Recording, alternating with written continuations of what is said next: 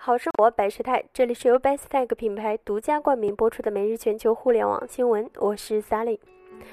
众所周知，苹果最新系统 iOS 九预计在今年秋天问世，届时 News 将代替现有的 Newsstand，后者仅仅是对新闻类的 APP 的简单收集和推送，并提供背景信息等服务。但新来的 Apple News 显然不是吃素的，况且苹果也没打算让它一路平庸下去。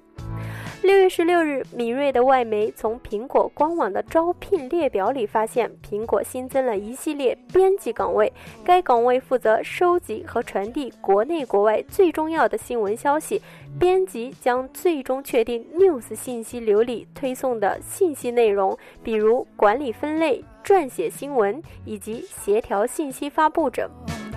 应聘者至少需要具备新闻学、通信学及相关专业的学士学位，有五年及以上新闻编辑工作经历。尤其是在移动新闻推送方面，最重要的一点是，应聘者必须熟悉内容分析技术，会使用社交网络工具。